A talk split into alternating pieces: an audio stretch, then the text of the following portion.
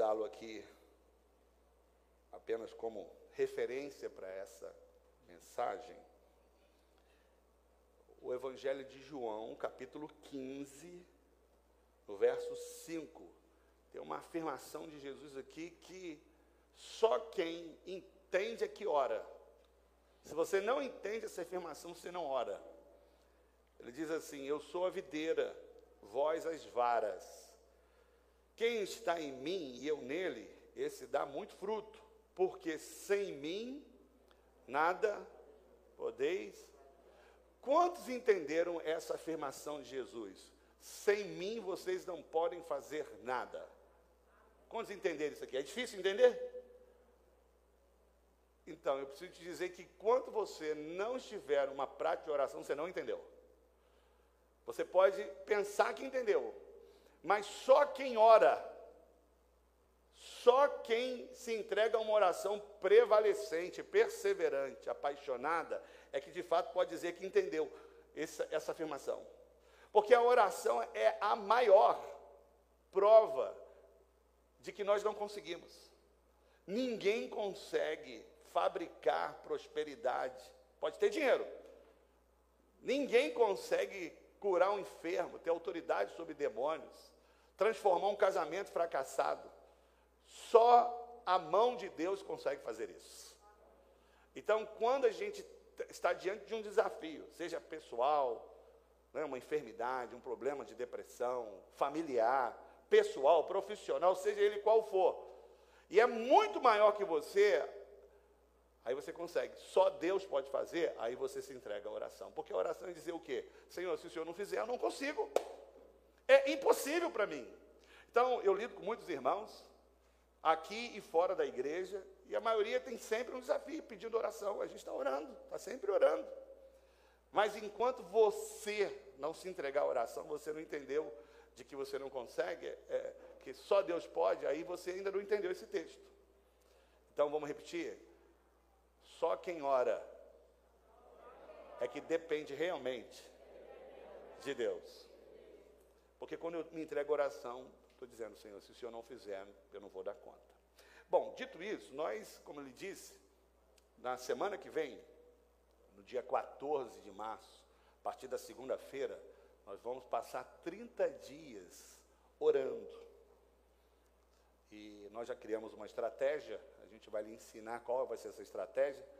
E nós colocamos né, essa essa ideia de mil horas para marcar, né? Mil, porque nós estamos com um projeto de em cinco anos nós vamos chegar a mil membros, irmãos.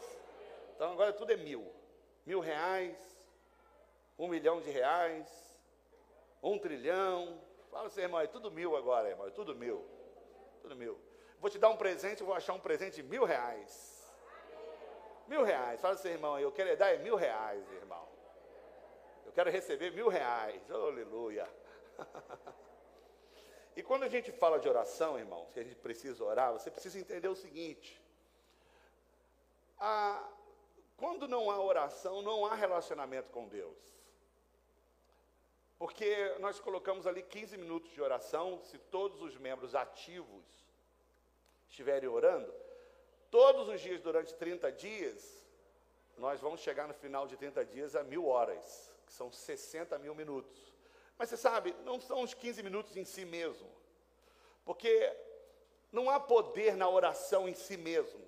Porque se você orar só porque alguém mandou orar, isso se torna uma religião. O religioso ele faz algo só exteriormente. Então, às vezes, o período de oração, que deveria ser um momento de você conhecer a Deus e ser conhecido, se torna só né, algo para você cronometrar, não funciona. Então tem pessoas que oram, mas elas não sentem a presença de Deus. Tem pessoas que oram, mas depois do momento de oração, ela se torna vazia. É algo vazio, é algo frio, porque é só algo religioso. Então, a oração, sem oração não há relacionamento com Deus, há intimidade. Sem oração, irmãos, não tem transformação de vida genuína. Não tem. Sem oração, olha para mim, irmão, não há autoridade espiritual, não tem poder de Deus, não tem enchimento do Espírito. Muitos irmãos estão lendo o livro e compartilhando comigo que querem ser cheios. Se você quer ser cheio, você precisa orar. Sem oração não tem batismo, não tem enchimento, não tem mover de Deus. Sem oração, irmão, não tem nem maturidade. Você quer ver quando uma pessoa ela está amadurecendo na fé? A gente acha que é passar por curso. A gente acha que é só ter ali alguém acompanhando ela que ela vai crescer. Não, não vai. Você não tem poder de fazer a pessoa crescer, nem de transformar ninguém. É a maior tolice a gente pensar, se eu caminhar com fulano, eu vou mudar de vida. Não, você não vai. É só o mover de Deus que transforma pessoas. E para Deus se mover, necessariamente tem que haver oração perseverante. Uma das provas de que alguém nasceu de novo, nossa igreja ganha muita gente, batiza muita gente, proporcionalmente falando. E eu desconfio, eu estou sempre dizendo que eu creio que você nasceu. Mas, em termos gerais, eu desconfio que muita gente nasceu de novo. Pastor, como é que você pode afirmar que alguém nasceu de novo ou não? Quando ele ora. Quem não ora não nasceu de novo. Porque até o ímpio tem um vazio existencial e ele fala com Deus. Tem gente não crente que ora e Deus responde, mas não é padrão. Deus responde pela graça e misericórdia dele. Mas tem gente que, quando nasce de novo, irmãos, ele não consegue não orar, porque o Espírito Santo impulsiona para fazer isso. Ele às vezes não ora consistentemente, mas ele ora. Então, só vai haver crescimento na sua vida, na sua família, mudança de vida, mudança de casamento, aquilo tudo que você sonha, através da oração. É por meio da oração. Nem mais e nem menos. Então nós precisamos aprender a orar. Se você ainda não aprendeu a orar, você vai ter a oportunidade de começar nesses dias. Eu não estou falando nem que você vai aprender, você vai começar. Quantos estão comigo? Diga glória a Deus, amém, aleluia. Você precisa aprender a orar. E eu vou lhe dizer algo mais, que é mais espantoso ainda. A questão não é nem tanto tempo você ora, e nem se você tem uma história de oração. A coisa mais importante são as respostas da sua oração. Porque a história que nós construímos com Deus, são essa história ela é marcada com orações respondidas. Porque se você é um crente, olha bem aqui para mim, que não tem resposta da sua oração, a probabilidade de você ser um crente cheio do Espírito Santo, um crente consistente, é muito baixa. Porque não funciona. Então, gente que ora e não é respondida, o cristianismo dela é ineficaz, ela é fria, ela é fraca, porque a história que nós temos com Deus são as suas respostas. Você tem que ter respostas de oração. A história de um homem e de uma mulher de Deus, de um pastor, são as histórias das suas orações que foram respondidas. O selo de Deus na vida de um ministério de um homem e mulher de Deus são as respostas às suas orações. Vamos repetir? O selo. Selo é a marca, né, a autenticação de um ministério aprovado são as respostas de oração que ele tem. Então você precisa aprender a orar, você precisa colocar isso em jogo. Então, Deus é verdade? Você tem que colocar diante de Deus, não muda a oração, coloca, persevera, até que Deus diga sim. Porque Deus é um Deus de sim. Amém, meus irmãos? Então, olha, a gente não quer ter uma história diferente desses homens aqui. O pastor Leonardo citou aqui Jacó. A gente vê a história desses patriarcas, dos homens e mulheres de Deus, no registro da história bíblica. Você vê que eram homens e mulheres como eu e você, cheios de desafios, mas eles tocaram a geração deles por quê? O que, que tinha de extraordinário? Todos eles oravam. O tema mais recorrente das Escrituras é oração. E esses homens que tocaram a geração, que fizeram algo relevante, foi porque oraram. Ele citou aqui Abraão. Abraão era amigo de Deus porque orava. Mas quando você olha para Abraão, você vê o que? Um homem de oração. Né? Ele conseguiu impedir, adiar um julgamento de uma cidade, de duas cidades, por causa da oração. Deus queria destruir, destruiu, mas esperou porque ele orou. Orou por, por Ló, para sua família. Então você vê, muita coisa não vai acontecer ou não está acontecendo na sua família por causa da sua oração. E o inverso é verdadeiro. Né? O próprio Jacó, ele leu ali Gênesis 32, que 20 anos depois ele falou, Deus falou, eu sou aquele que teve uma aliança contigo. Um versículo um pouquinho mais na frente, O que, que Jacó disse? Mais de 90 anos de idade, já era um cara experiente. Ele chegou num lugar chamado Val de Jabó, que era um rio, e o que, que ele disse? Na oração: Eu não saio daqui enquanto o Senhor me abençoar. Ele lutou com Deus porque era um homem de oração. Se você olhar Abraão, Isaac, Jacó, né, Moisés, Moisés, a história de Moisés é a história de oração, o intercessor. Todos os momentos cruciais da história de Israel, Deus só não matou aquele povo porque alguém estava orando. No momento mais crucial da história do povo no, no, no deserto, quando eles lá estavam em Cades Barneia, quase chegando já em Canaã, o povo cai em idolatria. Deus chega para Moisés, eu vou matar esse povo. E por causa da oração, o que, que Moisés disse? Ó oh, Senhor, risca desse livro que você tem aí escrito o meu nome, mas não mata esse povo. Deus conservou o povo de Israel porque alguém orou, irmão. Está vendo? É história. Você pega Josué, discípulo de Moisés venceu as batalhas para entrar em Canaã, parou o sol, parou a lua por causa da oração. Todos os de oração. Depois de Josué, o que, que você tem ali na história bíblica? Você tem um período que eles entraram na, na, na, em Canaã e começaram as tribos a formar cidades. É o período de juízes. Você vê lá, os juízes, tudo oração. Como é que um homem como Gideão, incapaz, fraco, vai lutar uma, uma guerra contra um povo chamado Midianitas com 145 mil soldados com 300? e venceu. Por que, que ele venceu? Por causa da oração. Por causa da oração. Né? Nesse período se levantou Ana, estéreo, frontada pela sua rival.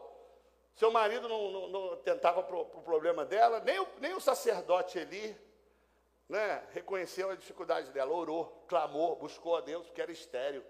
Por causa da oração, Deus deu Samuel para ela o maior profeta, o maior sacerdote, o maior juiz da história de Israel naquele tempo.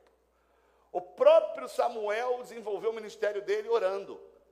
Ele que disse: ai de mim, pecar contra Deus, se não orar por vocês. Você está vendo que a história desses homens é tudo marcado com oração? Quantos estão vendo isso aqui? Tudo oração, irmão. Período dos reis. Período dos. Você vê a história dos reis ali, tementes a Deus, que fizeram história, tudo oração. Você vê Ezequias. Ezequias foi um rei temente a Deus. Recebeu uma carta da Síria, o maior exército da época. Ele falou: Nós vamos invadir e tomar vocês. Era desproporcional a guerra. Quando ele pega a carta do rei da Síria, o que, que ele faz? Leva diante do Senhor e coloca: Senhor, aqui estão os meus adversários, eles estão querendo destruir. Quando ele coloca diante de Deus em oração, o que, que Deus diz? Ô oh, Ezequias, fique em paz, porque essa batalha não é sua, é minha, e eu vou destruir esse exército. Oração. Você tem batalhas? Você tem guerra? Eu tenho muitas. É oração. É oração prevalecente, perseverante. Nós vamos ser usados por Deus para as coisas extraordinárias. Oração, oração. Então você pega toda a história bíblica. Vamos seguindo aqui comigo. Lá o período de reis lá. Depois você vem os profetas, que foram nesse período. Todos os profetas tiveram uma história de oração. Eu gosto de Isaías. Começou o ministério dele como? Não foi mandando cartinha para os familiares que quer ser consagrado pastor. Vem aqui na minha formatura. Né? Tem gente que nem sabe por que está sendo pastor. Pensa que ele agora foi promovido. Sua vida vai perder para você ganhar. Tem gente que é ordenado pastor fala: Minha vida agora está uma desgraça. Porque você pensou que era para ser cursinho de direito? Deus te chamou para morrer. Então, Isaías entendeu isso. Quando Deus chamou ele, ele foi fazer o quê? Foi orar, se consagrar. Lá em Isaías 6, ele, quando foi orar, o que, que ele teve? Uma visão de Deus, no seu alto e sublime trono. Outro profeta que, é muito, que marcaram a vida dele de oração, Jeremias. Por que, que Jeremias era o profeta que, a, que os teólogos chamam de chorão? Porque ele lutou no ministério dele. Muita coisa era difícil para ele, mas foi um profeta de oração. É lá, é lá em Jeremias que a gente tem o um texto clássico: clama e responder-te-ei e anunciar-te-ei coisas grandes e ocultas. Jeremias. Quando a gente lembra dos profetas que marcaram a sua época. Quem? Daniel. Olha só, impressionante. Uma nação pagã que não falava nada do nome de Deus, não reconhecia o Deus de Israel. Como é que ele era conhecido, Daniel? De oração. Como é que você acha que ele calou? Foi Deus, mas como é que você acha que ele entrou na cova dos leões como? Pedindo o Big Mac? Você acha? Você acha que ele não chegou assim, ó, fecha a boca dos leões? Não é? A Bíblia diz lá que ele orava três vezes ao dia. Ele orando, intercedendo por Israel, Jerusalém. Ele estava na Babilônia intercedendo para que voltasse do cativeiro, orando.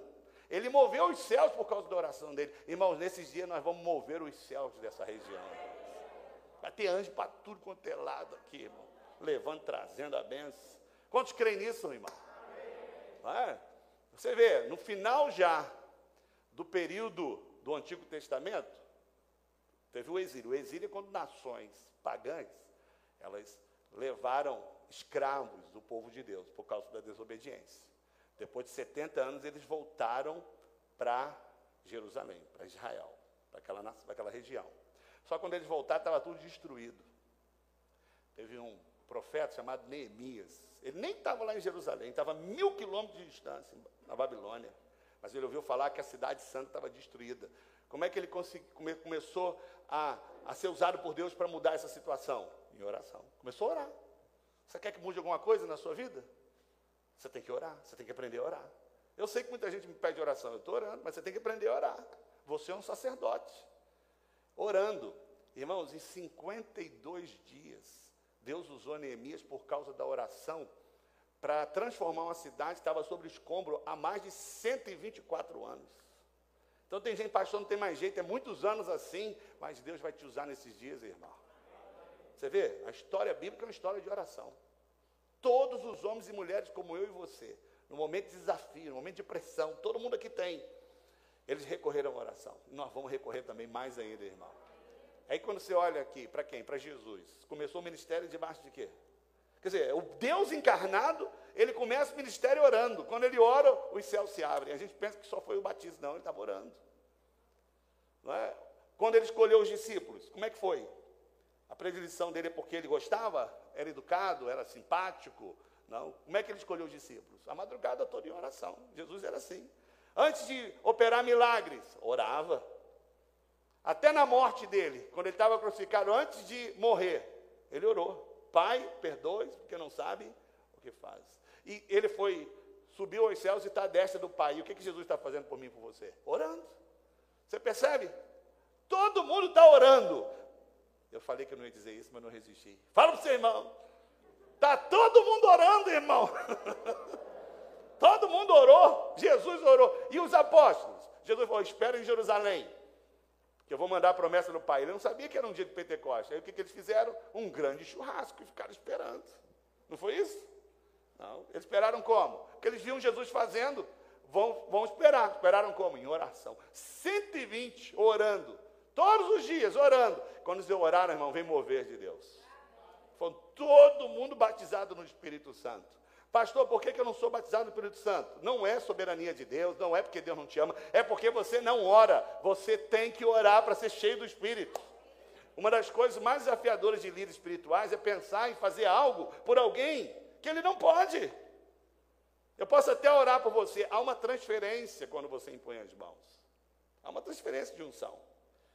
Mas ela é limitada com o seu desejar também. Se você não quer, não acontece nada. Você tem que aprender a orar se você quer mover de Deus na sua vida. Isso leva a gente a uma responsabilidade muito grande, porque se você não orar, não tem. Esse é o fato.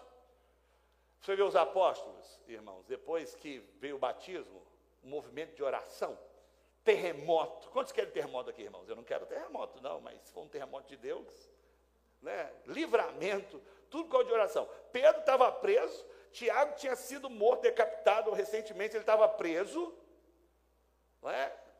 ia ser decapitado, ia ser morto. Isso aqui não tem nada a ver com a mensagem, não, mas um dia desse eu estava lendo e estava pensando. Você vê, tem que descansar muito em Deus mesmo. Ele estava preso, ia ser morto, e a Bíblia diz que ele estava fazendo o quê? Não, dormindo. Irmão, você consegue pensar em você vai ser morto? Você está na. Você está na. Como é que é aquele negócio de morte? Como é que é? Na. Corredor da morte, amanhã é a sua, a sua execução. Você, fulano, quer um café da manhã para você estar tá dormindo com sono profundo, está demais. Ele estava dormindo, mas só um parênteses aqui que eu estava pensando. É muito descanso, né, irmão? E por que, que ele foi livrado?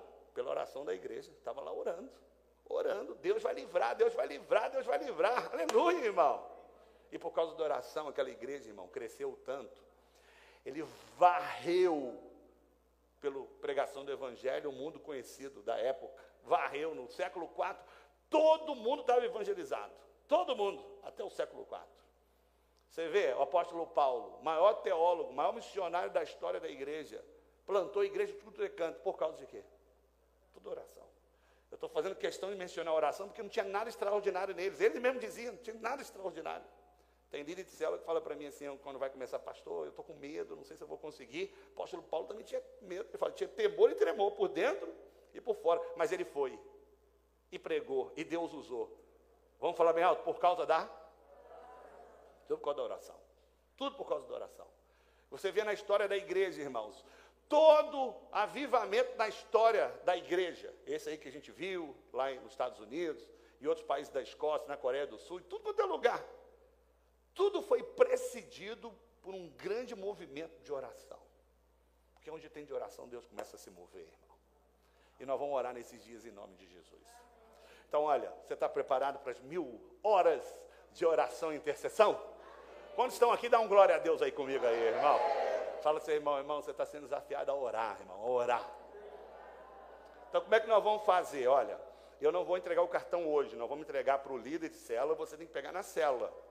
Tá bom? Se você não for na célula, depois alguém traz para você. Ou leva até você. Você vai receber um cartãozinho. Eu me equivoquei com o cartãozinho, me perdoa, tá?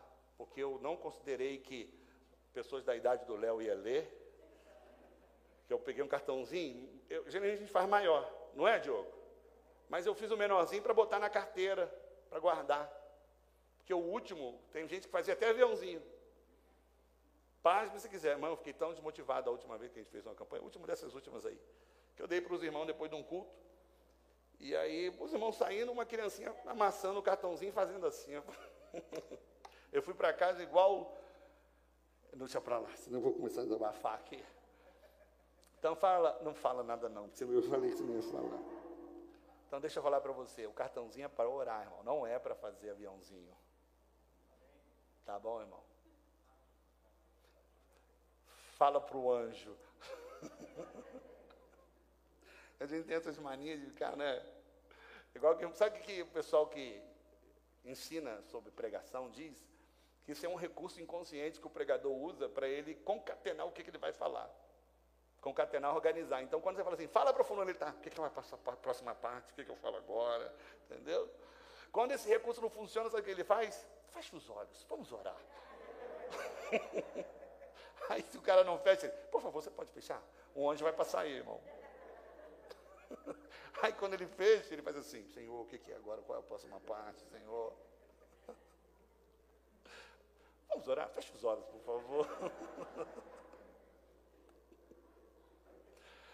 Ai, nós precisamos orar. Então, o cartãozinho, irmão, é para isso. Você vai ter um roteiro. E nós colocamos 15 minutos, porque a gente sabe do tempo dos irmãos. Mas você tem que orar, irmão. Você tem que orar. Então, olha só, o roteiro vai ser assim, ó. Primeiro, você vai. Eu vou te ensinar isso. Eu não botei no cartão porque é muita informação. Eu vou, eu vou te ensinar isso semana que vem. Você tem que ter um, um, horário fixo e um local fixo. Quando Jesus não está não tá isso é, no cartão, mas quando Jesus disse, entra no teu quarto e feche em hora o teu pai que te vem em secreto, ele não está falando ali do quarto em si. A palavra quarto ali no grego significa o lugar onde estão escondidos os tesouros. Era onde se escondia tesouro na antiguidade. Palavra quarta ali no, no original. Jesus não estava dizendo lugar escondido, estava falando, tem um lugar ali, privado, onde tem você e Deus. Jesus ia para o deserto. Por que, que ele ia para o deserto de madrugada? Porque ele, todo mundo estava atrás de Jesus, ele não tinha sossego. Ele era uma pessoa já muito concorrida, todo mundo atrás dele. Eu iria. Se alguém dissesse que Jesus está lá no Oriente não, na Ucrânia, Fisicamente, irmão, eu não estaria aqui hoje, não. Pastor está na Ucrânia guerreando, não, estaria aos pés de Jesus. A gente sabe que o Espírito Santo faz algo que Jesus não pôde, porque ele está em nós. Mas ver Jesus seria fantástico, não seria? Então, entra no teu quarto e ora em secreto, dá a ideia de você ter um local fixo. Quem está entendendo isso aqui? Específico, em um horário certo.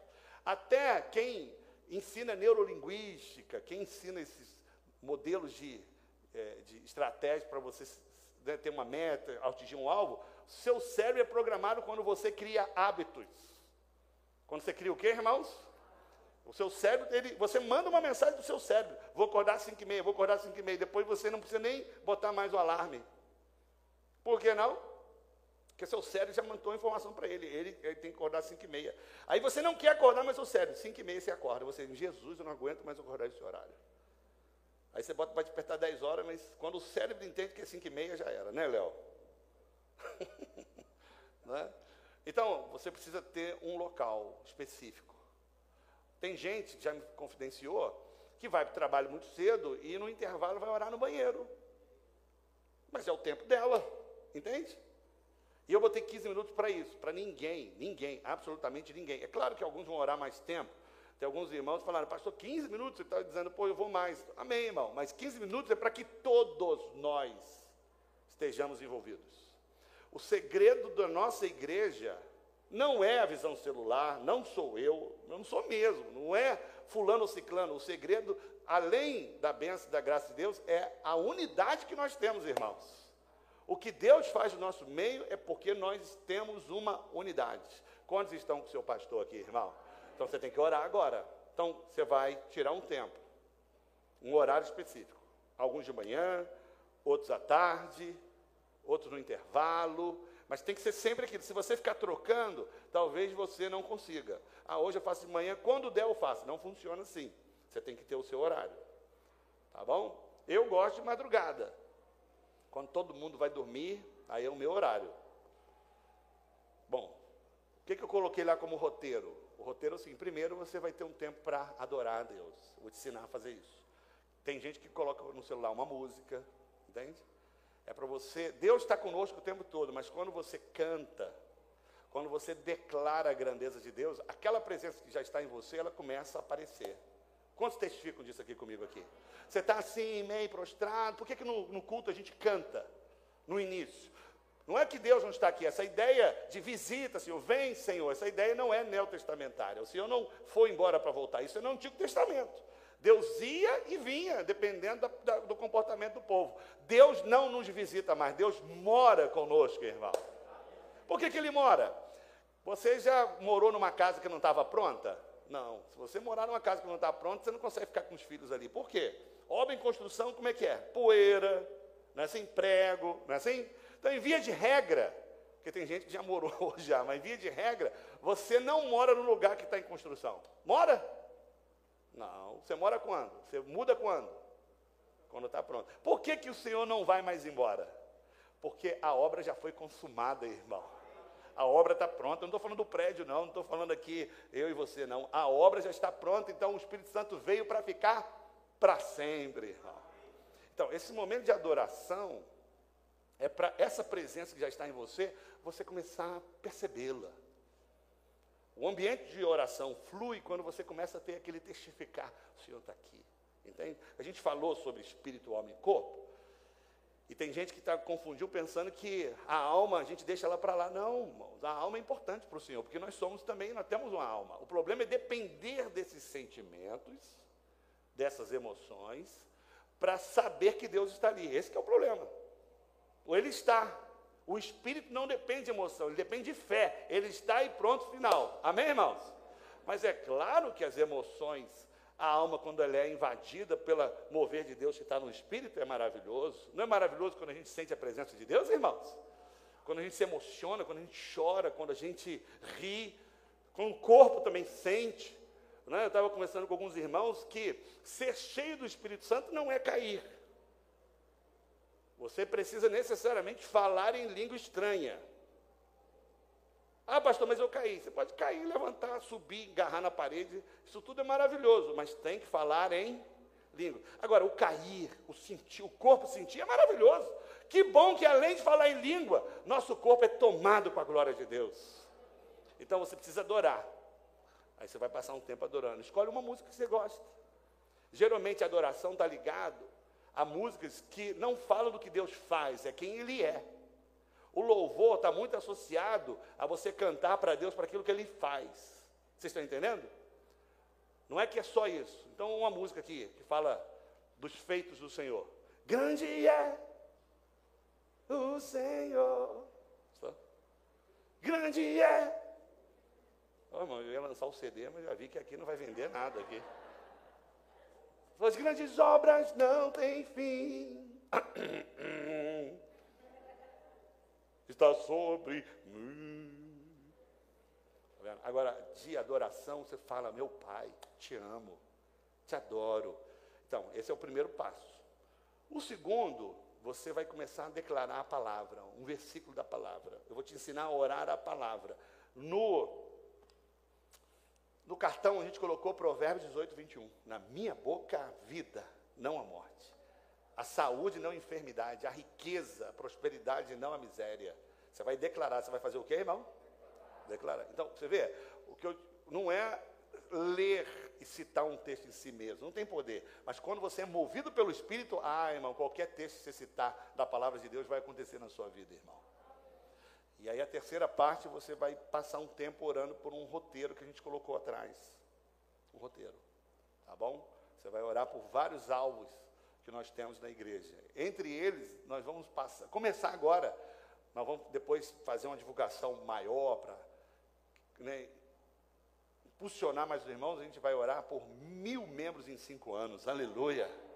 Nós já estamos planejando sair desse prédio, irmãos, porque todo mundo que está na cela vai vir para o culto, que eu vou fazer churrasco no culto. Aí, Moacir. É claro que você tem que entender como Jesus. Minhas palavras são espírito e vida. Eu estou falando no sentido espiritual. Vai ter um grande banquete aqui, né? Esse amém teu foi cínico, não, não acreditei, não. Mas né, a gente vai mobilizar os irmãos para virem. Vai ser uma grande benção. Tá? Agora, esse projeto, você vê, a gente colocou mil horas de quê? Intercessão. Então, é, você vai aprender isso nos cursos da igreja, que existem tipos de oração.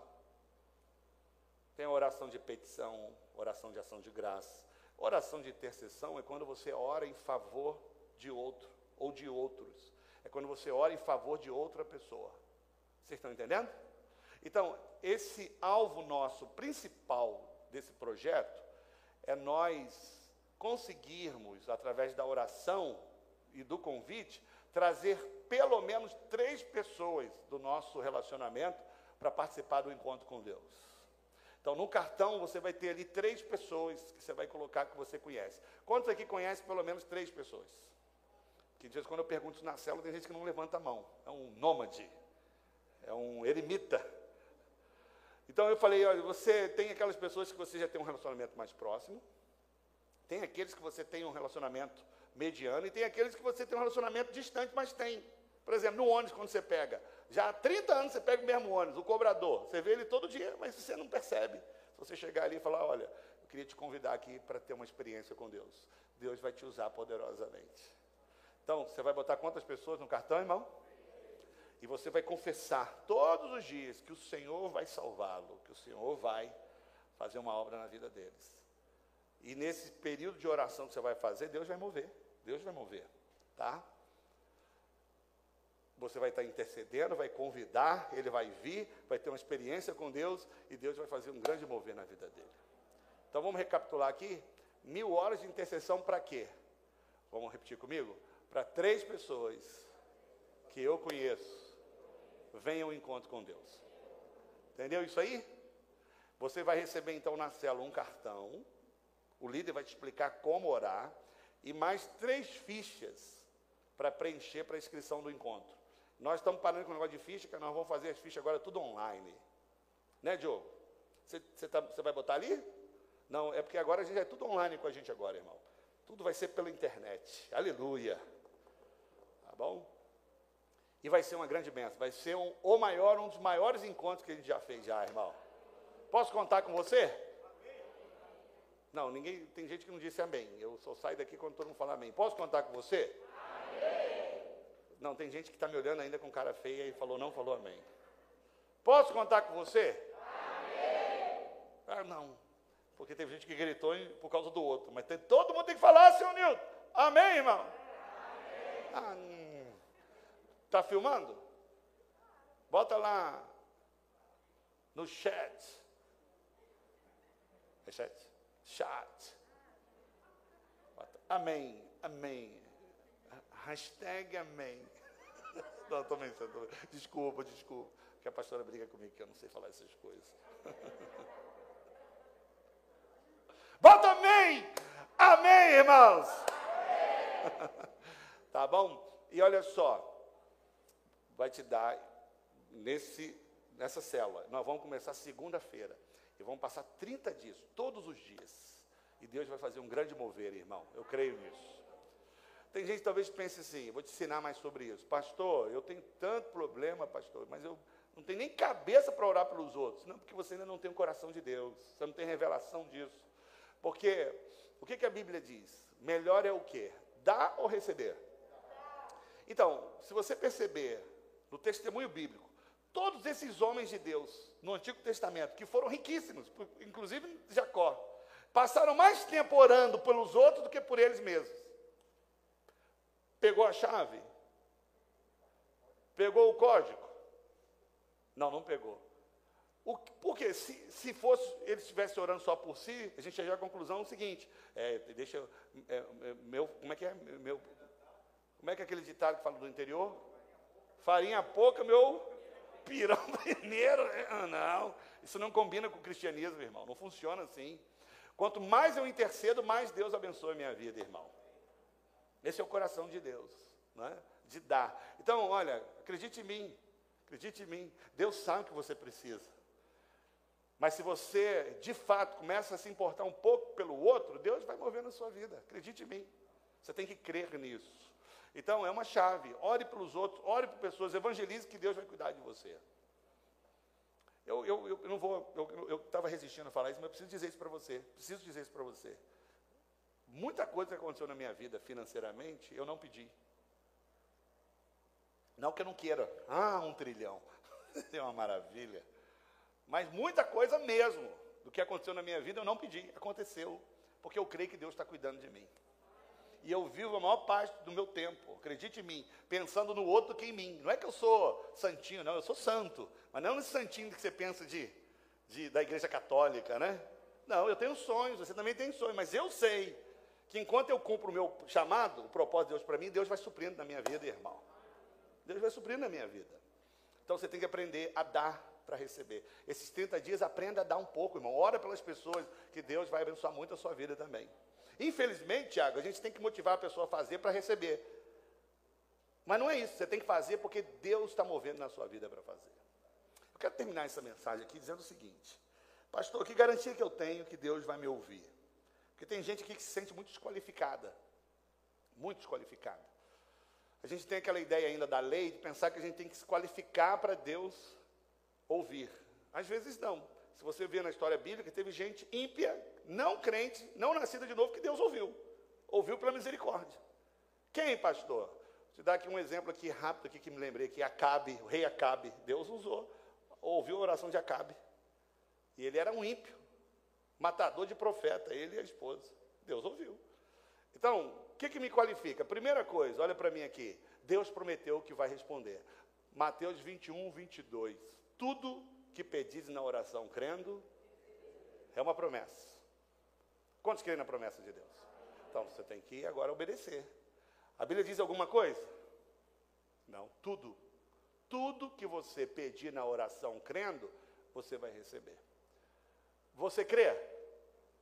Então tem que pedir, tá? Outro aspecto importante que você precisa entender para qual garantia que eu tenho que Deus vai me ouvir, você precisa orar em linha com a vontade de Deus. Lá em Tiago, coloque esse texto para mim aí, por favor. Não sei se eu coloquei ele aqui, mas Tiago, no capítulo 4, bota no capítulo 4, no versículo 1 ali, para ver se é um 1 ou 2. Bota, deixa eu ver. Olha só. Isso. Bota o 2. Olha lá. Vamos ler junto? Cobiçais e nada tendes Não, irmão, vamos tentar ler todo mundo junto para me entender que você está lendo, que eu não sei que você está lendo. Vamos todo mundo junto, vai. Cobiçais e nada tendes, matais e sois invejosos, e nada combateis e guerreais e nada tendes. Então, está vendo? Aqui primeiro está dizendo o seguinte: você não tem por quê? Tem que aprender a pedir. Ah, pastor, eu estou pedindo. Aí vem a segunda parte do texto, o versículo 3. Por que, que você está pedindo e não recebe? Olha lá e não recebeste, porque pedis. Está vendo? Então, esse texto está dizendo o seguinte: você tem que pedir tudo que pedir em oração, crendo, receber. Mas será que tudo que eu pedir, Deus vai fazer? Não. Tem que estar em linha com a vontade dele. Jesus disse isso. Jesus disse em João 15, 7, ó, se vós estiveres em mim, como é que de maneira prática eu estou em Cristo? Se Cristo é uma pessoa, como é que eu entro dentro de Cristo? Cristo não é uma pessoa, Cristo é a igreja, a igreja é Cristo.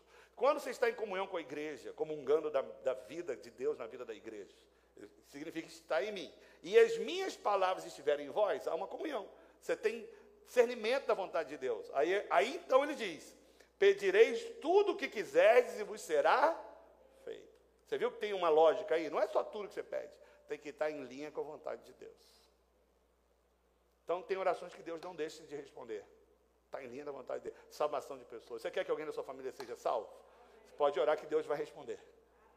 Você quer transformação, restituição, transformação? Tem coisas que Deus nunca diz não. Uma é essa.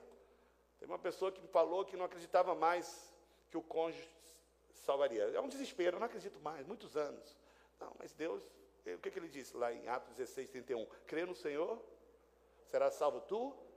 Se você foi salvo e as pessoas da sua família não, não é a promessa. A promessa de Deus é para a família, é para a sua casa. Você tem que crer nisso. Então, nesses 30 dias, coloca o nome dele que Deus vai salvar, irmão. Tá? Então, primeiro, primeiro que você tem que saber que Deus vai ouvir sua oração, porque ele prometeu. Segundo, tem que estar o quê, irmão, hein?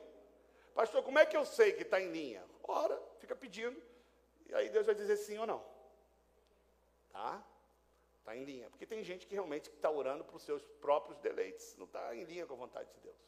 Terceiro, pastor, qual, o que, que eu tenho, qual o critério, que garantia que eu tenho que Deus vai me ouvir? Que, que nós oramos em nome de Jesus. Nós oramos em quem, irmão? Tem um texto aqui de João 16 que diz o seguinte: naquele dia, nada me perguntareis, em verdade, em verdade vos digo, se pedires alguma coisa ao Pai, ele vô-lo concederá em meu nome. Então, por que, que Deus concede? Porque nós oramos em nome de Jesus.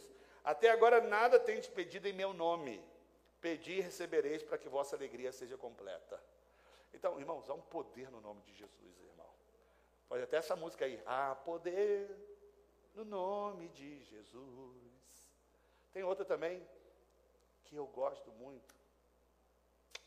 Vocês estão percebendo que eu vou lançar meu CD, né? Vou pegar daqui, ó.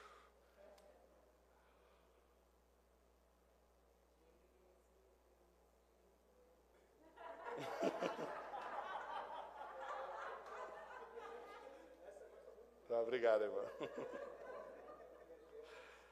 Essa aqui, ó. Você não precisa saber como orar. Você só precisa saber como chamar esse nome de. Ô irmão, poxa, caprichei. Jesus. Eu vou parar de cantar que minha esposa fica apaixonada, ela fica me olhando. Estamos no culto, irmã. Estamos no culto, irmã. Então, irmão, tem gente que fala o seguinte, pastor, eu não sou ninguém para me ouvir. Exatamente. Não foi carne e que revelou isso. Isso não é nada. O problema de os crentes que oram e jejuam é pensando que estão aprovados. É justiça própria. É até bom que você se sente qualificado, pecador, miserável, está longe da igreja. É até bom, você está melhor que aquele que acha que pode. Deus nunca disse não para pecadores. Todo mundo que ele respondeu era pior que eu e você. Quando Deus ia salvar alguém, o que, que ele fazia? Prostituta. Onde, onde você está andando, minha filha? O que, que ela fazia? Jesus, eu vou aqui rapidinho, já, já volto. Depois a gente conversa. É assim que ele fazia? Quando chegava qualquer pessoa, qual era a, a, a, o critério que Deus usava para abençoá-la? Fé. Motivado por quebrantamento. Ninguém chegava um pecador miserável, chegava cheio de, de, de garantias. Você sabe quem eu sou? Sabe quem eu sou? Nunca chegava, chegava como? Primeiro abaixando a cabeça. Por que abaixando a cabeça? Eu estou lascado. Se ele mandar fogo, eu vou para o inferno. Ó sou pecador, prostituta, miserável. Fazia assim, ó, Senhor, não é assim? Eu não sou nada. Aí Senhor Jesus, olha, eu te abençoo, a tua fé te salvou, te curou. O inverso é o problema de muitos crentes. O Senhor vai ter que fazer. Porque nessa mão tem 10 anos de santidade. Esse joelho aqui, Senhor, tu sabes, se o Senhor não fizer, a gente vai ter uma conversa na eternidade. Está vendo? Atrevido, não vai receber nada. O que, que nos qualifica é o seguinte, ó, aqui, ó. Senhor, olha, você sabe, né? Eu não tenho moral nenhuma, mas no nome de Jesus. Ele abriu um novo e vivo caminho. Por causa do sangue me aproximou, o sangue descansa diante do altar. Quando Deus olha para a gente, Ele olha por uma lente. Eu estou olhando para vocês sem a lente. Quando eu boto a lente aqui, eu olho direitinho. A lente é Jesus. Ele bota a lente e fala: Esse povo vai receber por causa do meu filho. É por causa do meu filho. Não tem nada a ver conosco. É por causa do nome de Jesus. Eu trabalhei no banco, trabalhei em dois bancos, né? E um desses que eu trabalhei era engraçado que eu trabalhava num setor que eu conhecia algumas pessoas que tinham dinheiro ou não. E tinha um cara muito rico, que naquela época não tinha muito negócio de transferência, tinha alguns, alguns juros maiores, ele, ele fazia, ele trocava cheque, era mais barato. E ele não dava o cheque, Tiago, não dava cheque, não dava nada. Ele mandava um papel assinado para o gerente geral. E não ia sempre a mesma pessoa. Às vezes, quando ia alguém, era valores altos, o gerente via e mandava para a conta dele, eu mandava transferir para outra conta. Aí eu tomei mais liberdade com o gerente, falei, mas por que isso aí? Falei, não, isso aqui é fulano de tal. Devia ser, ou era, um dos mais ricos, ou mais rico da região. Aí eu falei, mas ele não bota tudo direitinho. Não, não, porque ele é dono de tudo, inclusive dessa agência aqui, do espaço aqui. E eu, como gerente geral, tenho autonomia para fazer isso. Ele não precisa vir aqui, não precisa nem fazer cheque, não precisa fazer nada. Ele geralmente liga, mas quando ele não liga, ele só assina, fala assim, fala, entrega para o gerente que ele faz para mim. Uau! Preciso conhecer um cara desse. Né? Como é que é com você? Quando você tem cheque ainda hoje, você bota o cheque, assina, a sua assinatura. A pessoa olha bem e faz assim, olha a sua conta bancária e fala, será que é fulano mesmo? tem gente que você dá a sua identidade para sacar dinheiro, ele faz assim, olha a identidade e olha para você. É você mesmo? Não é assim? Não está batendo, o olho aqui está meio estranho, é você mesmo? Olha que coisa. então, que moral que você tem diante de Deus? Nenhuma. É por causa do sangue, irmão. É isso que nos dá confiança. Senhor, o Senhor vai fazer, o Senhor vai mover, o Senhor vai fazer porque o Senhor quer. Aí, Senhor, mas então, mas por que eu faria isso? Por causa do nome de Jesus. Amém, irmão?